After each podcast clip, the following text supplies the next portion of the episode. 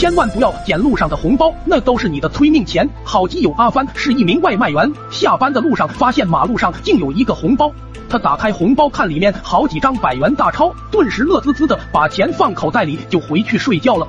凌晨，房间门被轻轻推开，一阵阴风吹进来，把阿帆冻醒了。他迷迷糊糊的看到房间门开着，以为自己忘锁门了。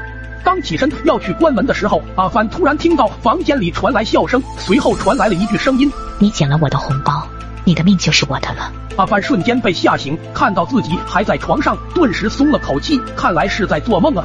第二天，阿帆决定把捡来的钱花掉，便直接走到家附近的小摊，从口袋里掏出捡到的红包，抽出一张钞票递给老板：“给我来份最贵的。”老板并没有立马接过钱，而是很气愤的看着阿帆：“你拿冥币是什么意思？是不是想找茬？”阿帆定睛一看，发现手里的钱还真是冥币，他赶紧查看红包里的钱，里面的钱也都是冥币。他立马想到昨天晚上女鬼说的话：“你捡了我的红包，你的命就是我的了。”阿帆顿时感觉背脊发凉，害怕的把红包扔了。